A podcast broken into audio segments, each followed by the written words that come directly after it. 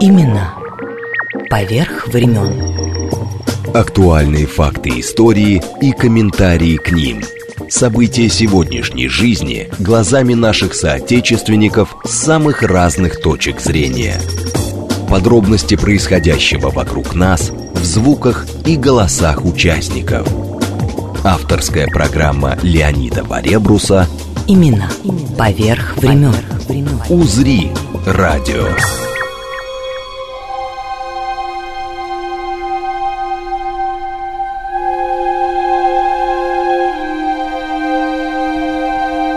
Лето 1916 года. Марине Цветаевой 24.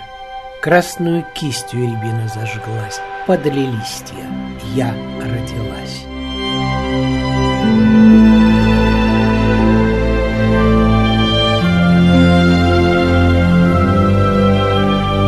Свое первое стихотворение она напишет в 6 лет и была поэтом без всяких скидок, без, как писала сама, снисходительной усмешки мужчин собратьев по перу. Не зря же написала «Я и в предсмертной икоте останусь поэтом».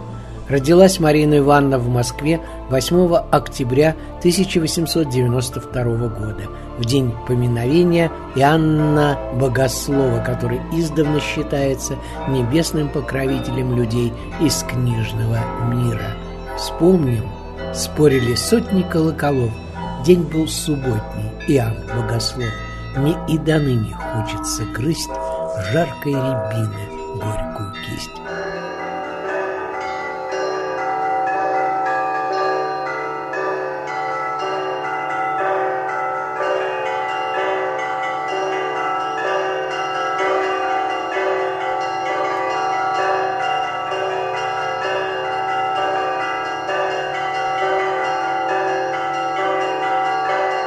Здесь удивительная икона, которая принадлежит литературному государственному музею Иоанна Богослова, то есть это семейная икона Цветаева.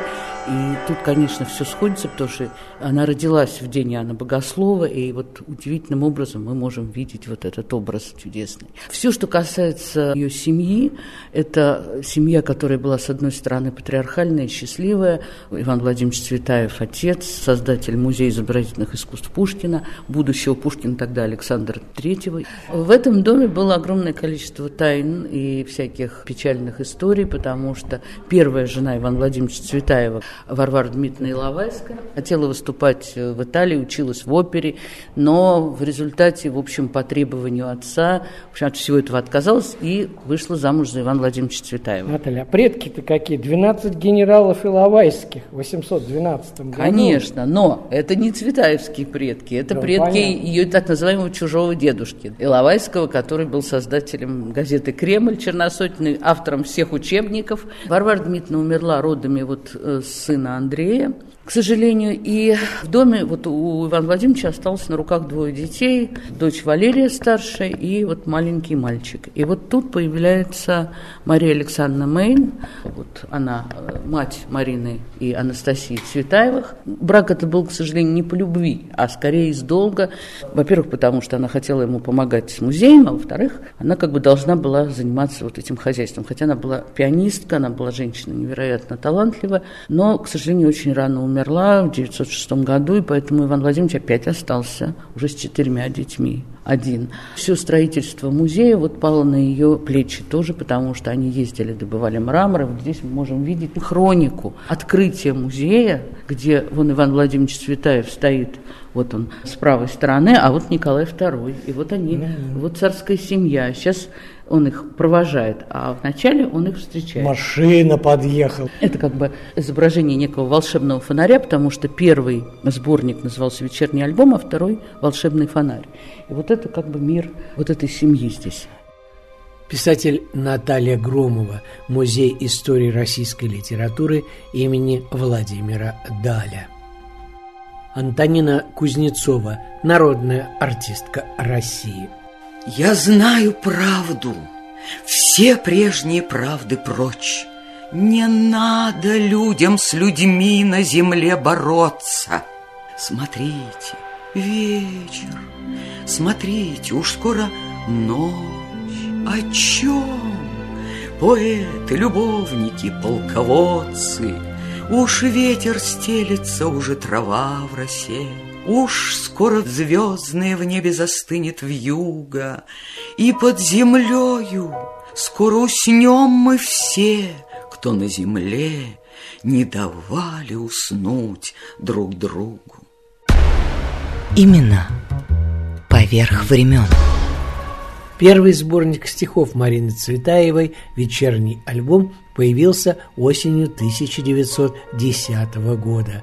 Вошедшие сюда стихи поэтесса написала еще будучи гимназисткой. Вечерний альбом был посвящен памяти художницы, рано умершей Марии Башкирцевой, одной из трагических и одновременно романтических героинь Серебряного века – причем книга была издана за счет автора Марины Цветаевой.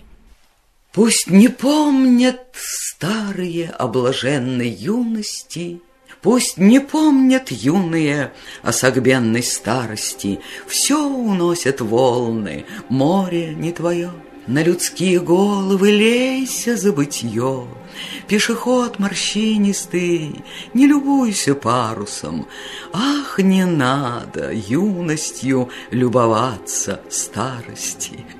Кто в песок, кто в школу, каждому свое — на людские головы лейся забытье. Не учись у старости, юность золоторунная, Старость дело темное, темное, безумное — на людские головы лейся забытье. Именно поверх времен. Из прошлых экспозиций литературного музея имени Даля в доме художника Ильи Остроухова в Трубниках писатель Наталья Громова в дни 130-летия поэтессы Марины Цветаевой. Да, здесь у нас очень редкие книги. Во-первых, из семьи Цветаевой. Это все мы получили, это не музейные вещи, мы получили из коллекции Сеславинского Михаила Вадимовича.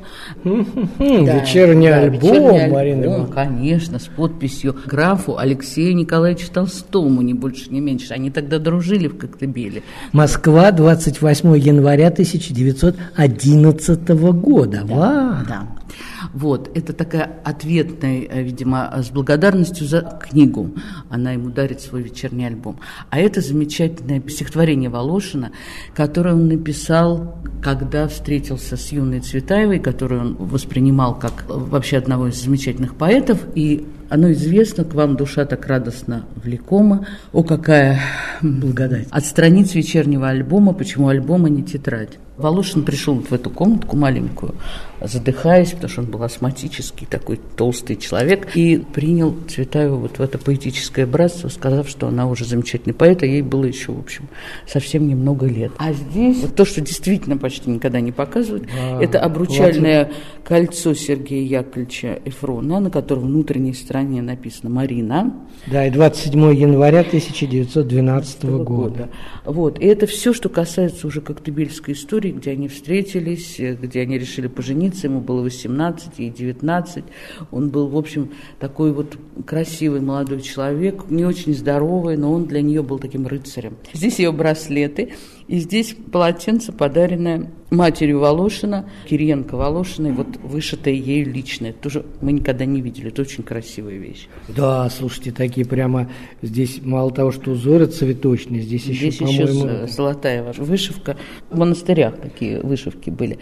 И здесь волшебный альбом именно коктебельского периода на память о коктебельском мирке подаренный. Вечерних альбомов э, очень много к счастью, оказалось, потому что она их сама издала. Здесь картины Волошина, вот это так называемое купе. Интерьеры все. Да, интерьеры Коктебели. Здесь мы сделали, немножко сымитировали, да, коктебельскую дачу Волошина. Здесь очень много разных фотографий того времени, хотя они все известны, мы выбирали самые редкие. Вот Волошин на фоне своего дома. И мы видим, как здесь пусто и как здесь приятно.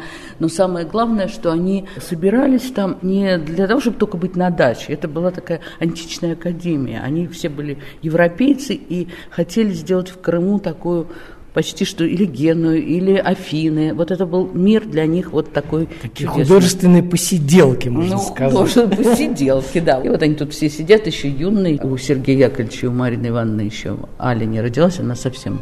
Ребенок, да. Да.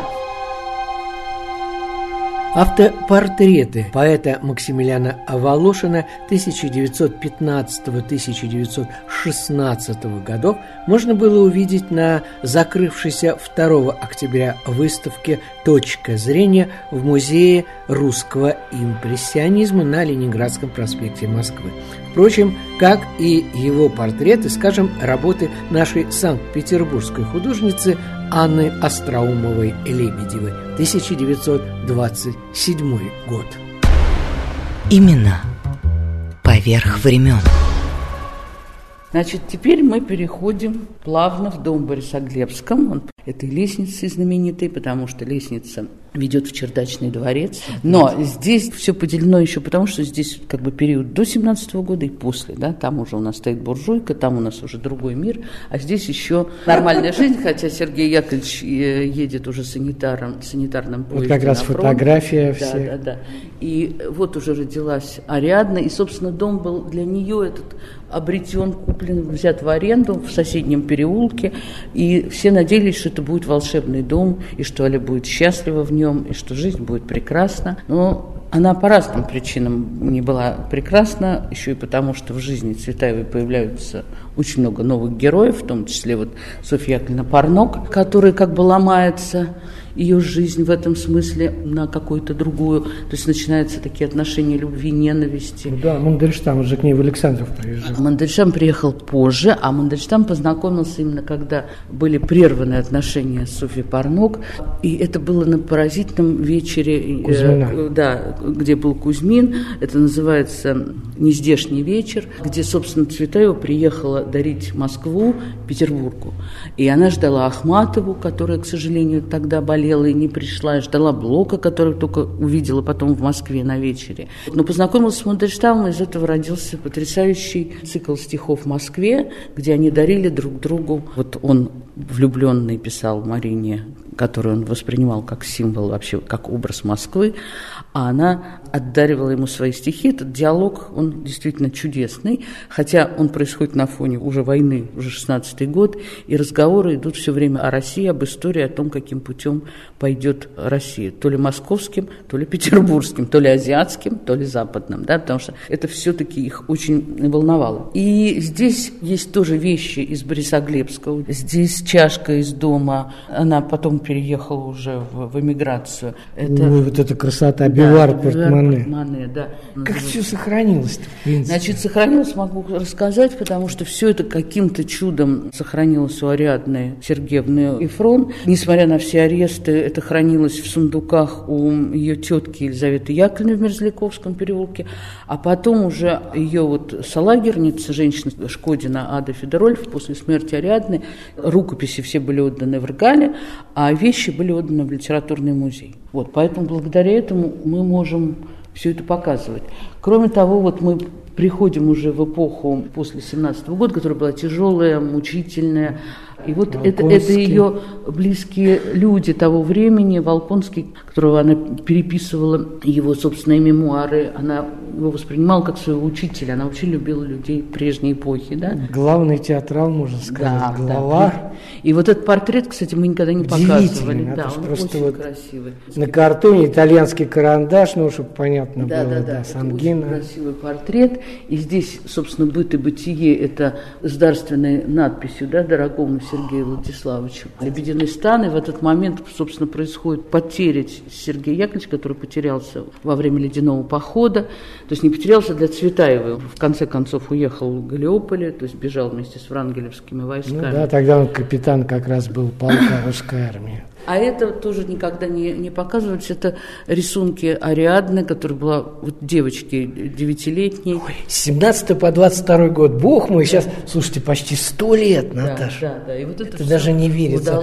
Просто, чтобы понятно было, здесь снасти нарисованы. А Нет, здесь, ну а так, то стол, а здесь девчонки. крокодил Чуковского, тут крокодилья семья, и спит маленький больной крокодильчик. В 14 написано крокодил Чуковского. Крокодил, да, который в Петрограде, и там эта история была, уже читалась во всяком случае. Это иммиграция, куда Цветаева уехала уже с дочерью, когда нашелся Сергей Яковлевич, и они встретились в Берлине. И вот это тоже из Гарфа редчайшая анкетная карточка, когда она выезжает в Берлин, она заполняет вот эту карточку. И вот тут тоже очень редкая ее фотография в шляпке. Удивительно. Никогда... Дайте я сейчас прочитаю. Место и время регистрации Прага, август 23 дня 22 года, фронт Цветаева, Марина Ивановна, место рождения город Москва. Здесь даже нужен ли вид на жительство? Да. Откуда прибыл в Чехию, Германия? Грамотен или нет? Ну да. Грамотное образование среднее, языки французский, немецкий. А, вопросы труда. Какое знает ремесло? Написано литература. Да. Класс. Вот. Здесь она встречает Андрея Белого, о чем она потом напишет «Пленный дух». Здесь первые ее уже возможности публиковаться в, в Праге и в Берлине, ее первый сборник «Разлука». Но при всем при том, что, казалось бы, иммиграция должна была принять такого поэта, но тут тоже возникли свои проблемы и сложности, потому что для левой эсеровской иммиграции она была слишком по темам правая, то есть она писала о царской семье, о перекопе, о белом движении, что, в общем, они не принимали. А для правой публики, консервативной, ее язык был абсолютно революционный, необычный, и они тоже это не могли принять.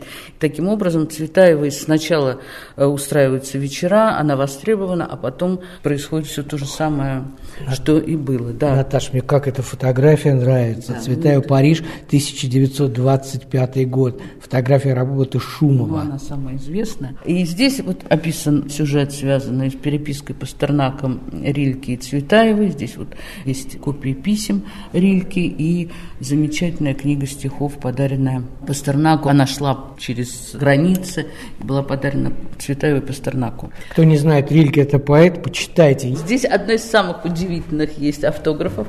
Это автограф Керенскому, которому она дарит сборник «Психея» с такой подписью «Романтику революции» Александру Федоровичу Керенскому от всей души Марина Цветаева, Прага, февраль 24 год. Здорово, вот. это И вот его здесь. портрет Керенского. Это тоже мы получили от Всеславянского, надо сказать. Это удивительный автограф. Ну, как и все, что здесь. Здесь очень много и личных коллекций, и гарф. Керенский узнаваем, тем более это да. конец 30-х годов фотографии. Ну да, а да, есть э, поэтому... портрет Ильи Репина, который был написан в 17 году как да, раз. Но вообще удивительно, что все цвет, совпадает. Цветаева как... невероятно поразительная, да, читатели, встречи.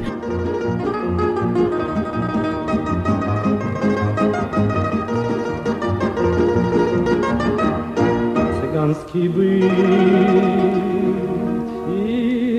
и нравы старые, как песня, что я вам пою под звуки струны, под звон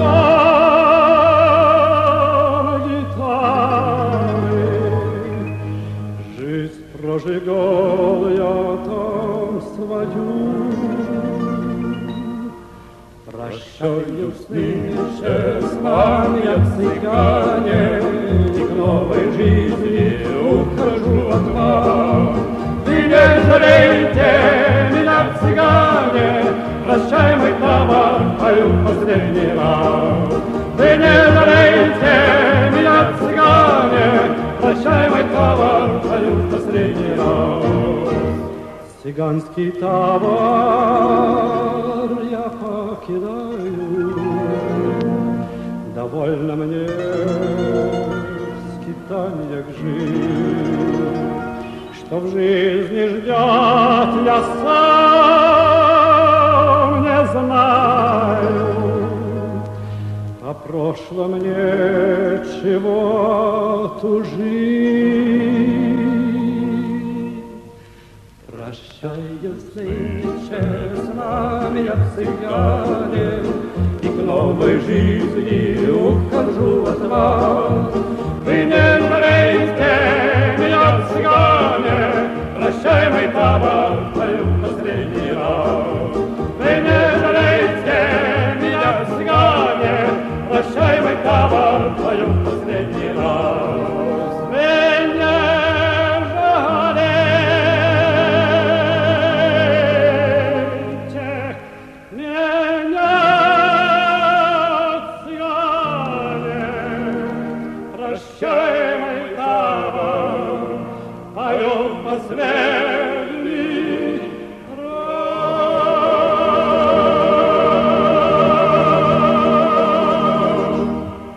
Это Владимир и Петр Светлановы, солисты русского кабаре «Слав» в Брюсселе во время выступления в Париже. Запись с их пластинки, выпущенной в Соединенных Штатах Америки в 60-е годы прошлого века.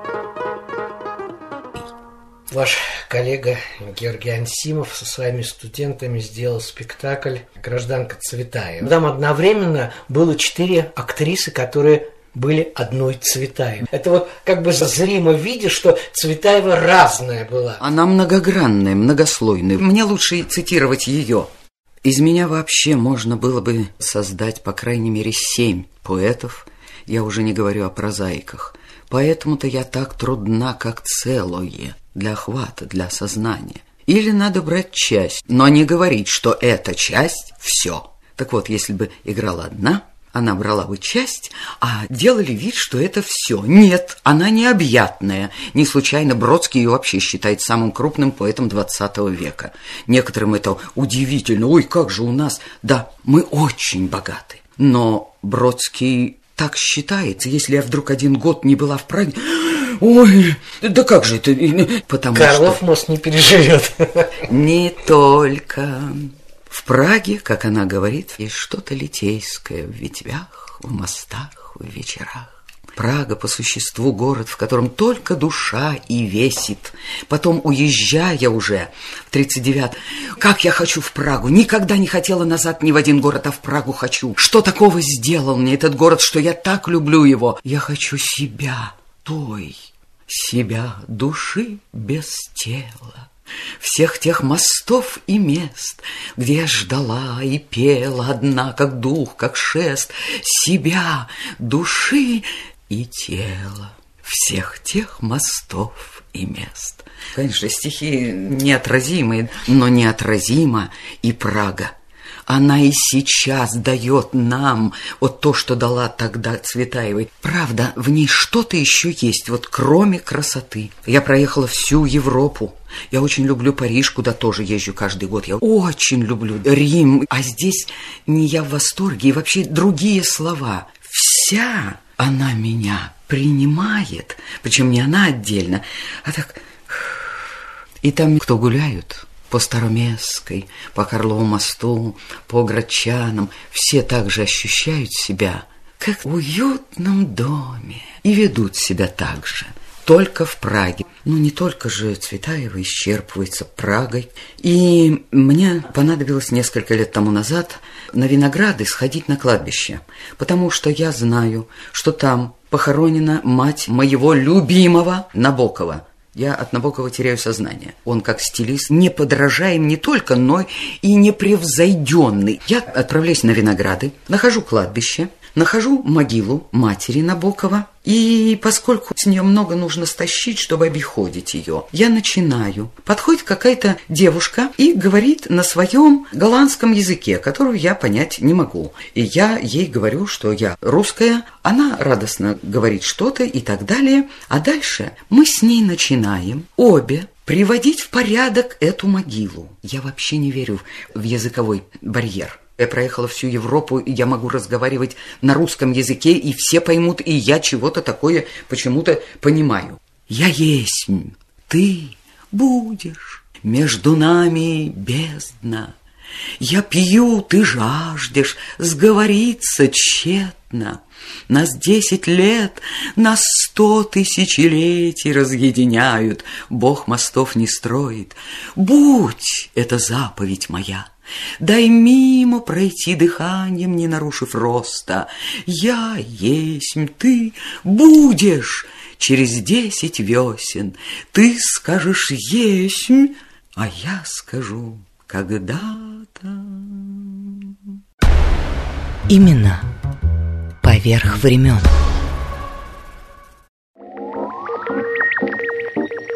Леонид Варебрус. Имена. Поверх времен. Поверх времен.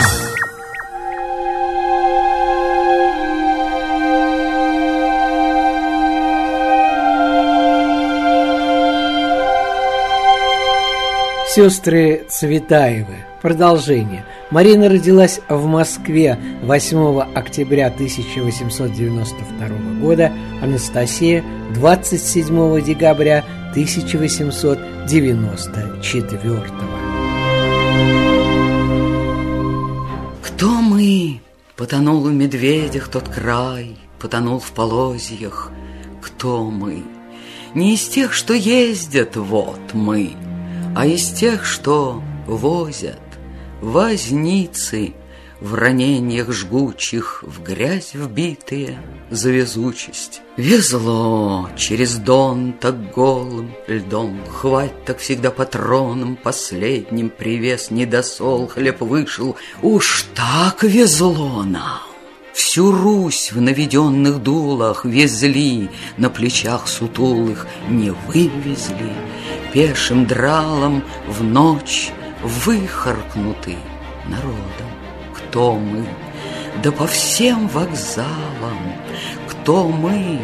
Да по всем широтам Маляры-то в поднебесьице. Это мы-то с жиру бесимся, Баррикады в пятом строили мы ребятами. История, баррикады, а нынче троны, Но все тот же мозольный лоск.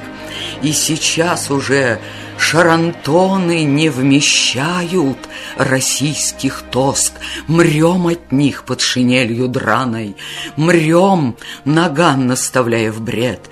Перестраивайте, бедламы, все малы — для российских бед. Бредит шпорой костыль, острите, пулеметом пустой обшлаг. В сердце, явственном после вскрытия, Ледяного похода знак всеми пытками не исторгли, И да будет известно там, Доктора узнают нас в морге По не в меру большим сердцам народная артистка России Антонина Кузнецова и писатель, литературный секретарь Анастасии Цветаевой Станислав Айдинян. Мы находимся сейчас в доме Марины Цветаевой в Москве. Здесь она снимала квартиру довольно долгий период. Здесь же она пережила самые страшные революционные времена. Но вот однажды, это мне рассказывала сама Анастасия Ивановна. Какой год такой, примерно? Это где-то 21 год, как раз тогда Анастасия Ивановна приехала и жила у сестры. И вот тогда нынешний Киевский вокзал звался Брянским. И там возчики, потому что лошади падали от бескормицы, они населению отдавали лишние бревна. И вот на себя загрузила два таких огромных бревна. Анастасия Ивановна, она мне рассказывала, что она когда шла сюда, она в Борисоглебске, она маленькая, чедушная была, она говорила, они были на мне как адовы крылья. И вот открывается дверь, появляются два бревна, а наверху на пролете лестницы, Это вот мы которые, стоим с вами которые, сейчас да, в коридорчике, это чуть выше. Чуть выше стоит высоченный, с черной, еще не посидевшей шевелюрой Николай Бердяев, великий философ России. И не высланный. Не высланный еще в 20-х годах. Значит, и она входит, и появляются эти бревна сначала, а потом чудушная маленькая Анастасия Ивановна. И Бердяев с высоты лестничного пролета обращается к Марине Ивановне. Это принесла ваша сестра, я бы не смог. Великий аристократизм сделал мою жизнь безнадежной. Анастасия Цветаева, Москва, 1915 год. Имена поверх времен. Основатель первого в нашей стране литературно-художественного музея Марины и Анастасии Цветаевых в Александрове – это Владимирская область Лев Готгельф. В этой комнате произошел потрясающий эпизод. Исполнилось сыну Анастасии Ивановны Андрею 4 года. Приехал его отец Борис Трухачев в Александрове, спросил у мальчика, что тебе подарить. А Андрею только что прочитали сказку о царе Салтане. Ему очень понравилось, как князь Гвидон в бочке по морю океану катался.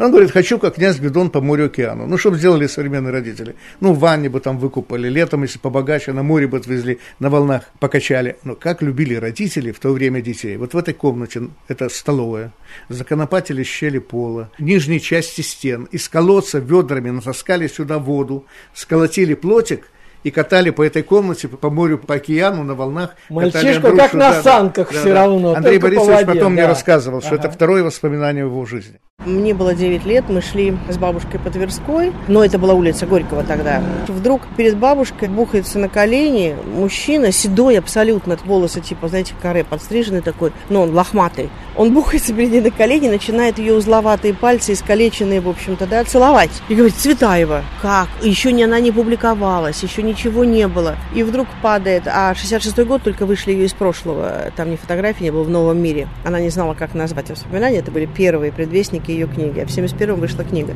первое издание. И вдруг он падает. И что делает бабушка? Она бухается посреди Тверской на колени. У меня, девятилетняя, они вровень со мной ростом, оба. Я стою совершенно ошеломленная. Ну, я что-то даже не поняла. Но я знала, что это бабушка. Вот это всегда так было. Она бухается на колени и говорит, что вы мне руки целуете? Вы мне пришли, было полы помыли, картошку принесли. Встала, и мы пошли. Ольга Трухачева, внучка Анастасии Ивановны Цветаевой, мы с Олей встретились во время последнего ее приезда в Москву на день рождения бабушки.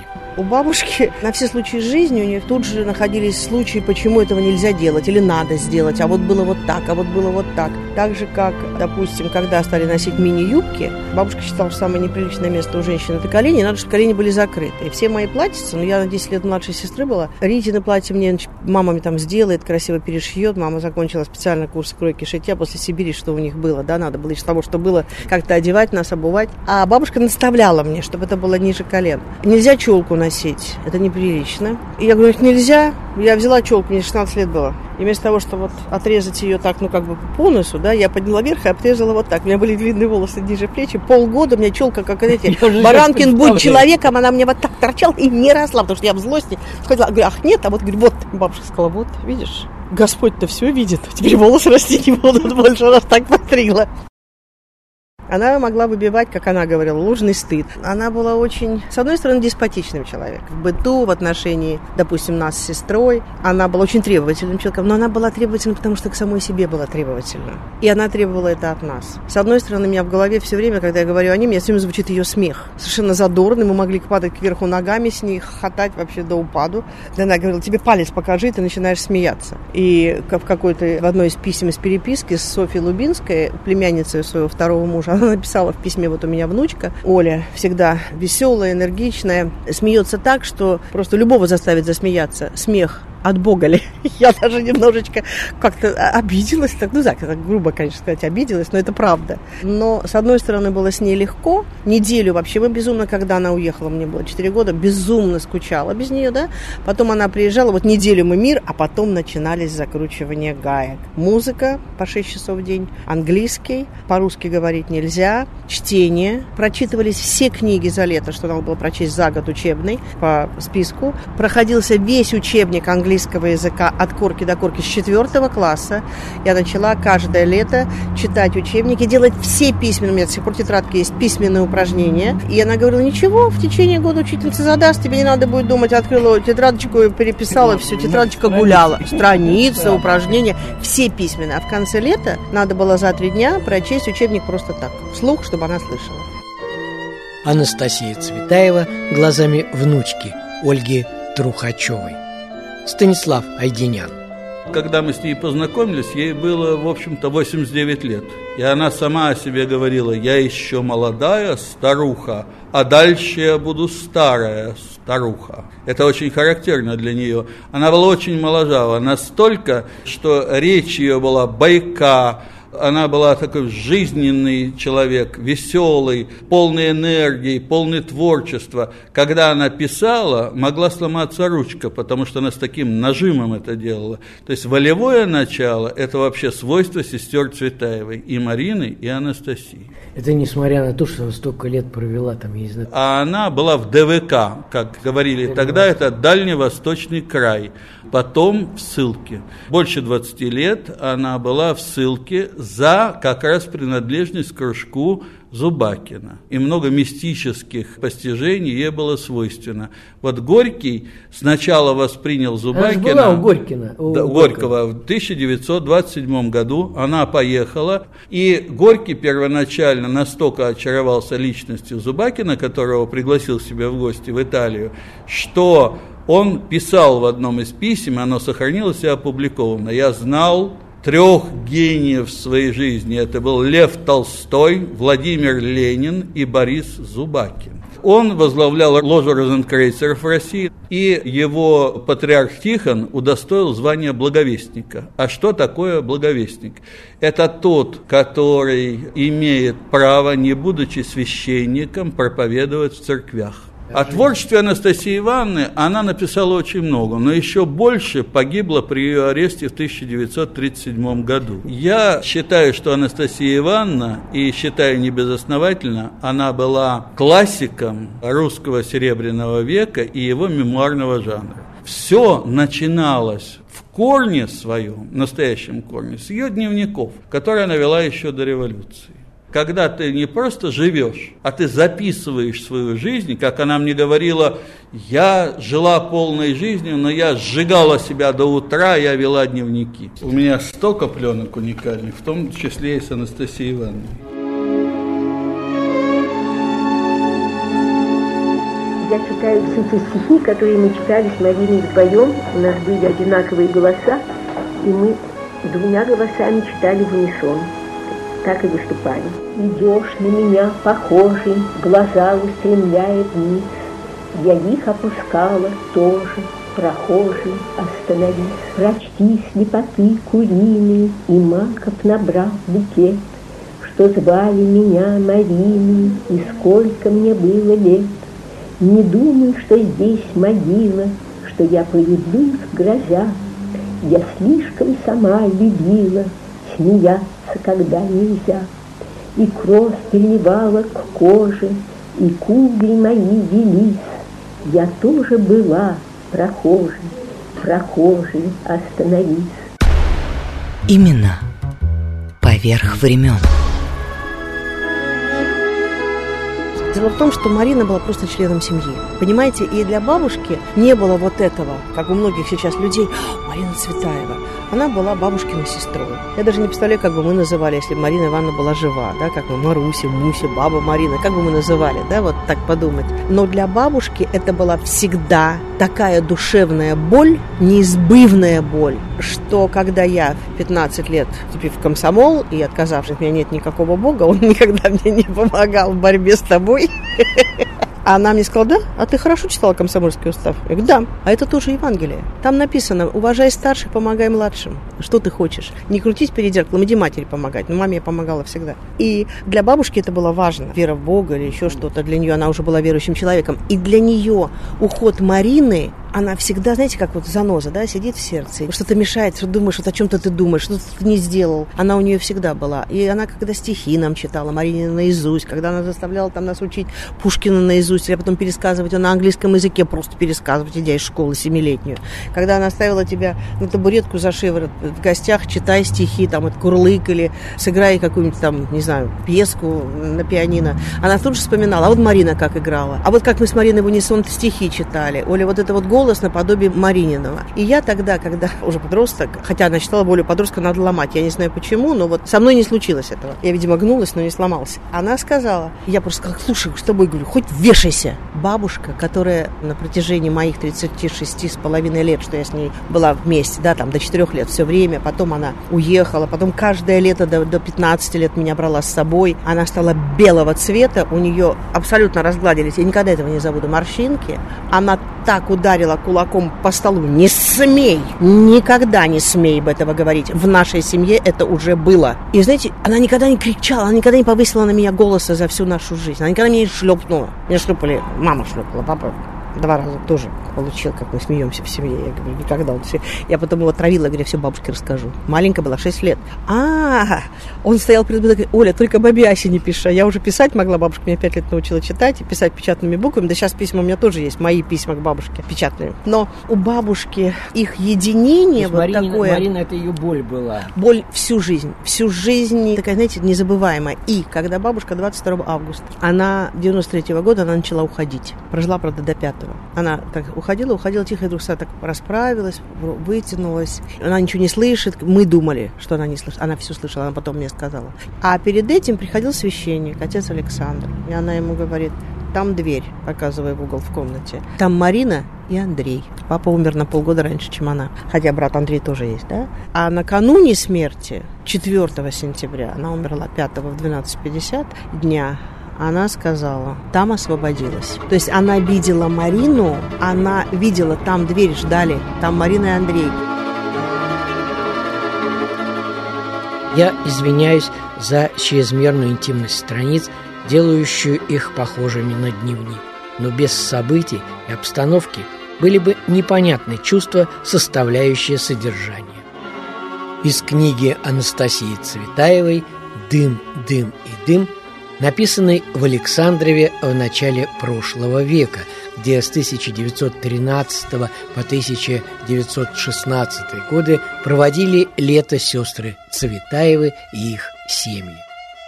Сегодня тут работает первый в России музей сестер Цветаевых, а сама книга посвящена Марине.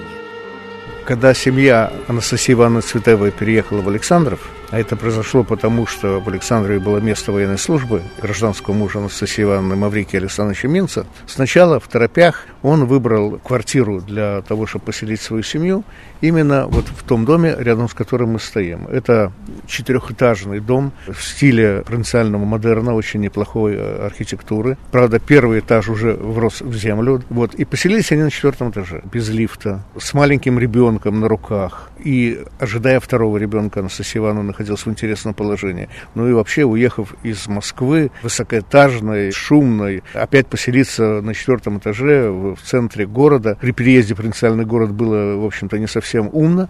И Маврикин Александрович, муж Ивановны, начал искать дом в другом месте, и они прожили в этом доме очень недолго. Но уже здесь, в этом доме, Анастасия Ивановна начала писать свою вторую книгу прозы «Дым, дым и дым». Первая книга была написана в Москве, «Королевские размышления», а вторая, начатая, окончена в Александрове, оформил ее художник, который тоже проходил службу в Александровском гарнизоне, Малиновский, и она была издана. А Анастасия Цветаева здесь изображена такой, какой она известна в фотографии этого периода, правда, фотография это была снята не в Александрове, а в Крыму. Здесь она в такой легкой кепочке летней, очень веселая, и доска посвящена сразу двум событиям. Во-первых, проживанию Анастасии Цветаевой в этом доме, а во-вторых, тому факту, что именно в этом доме была написана ее книга «Дым, дым и дым».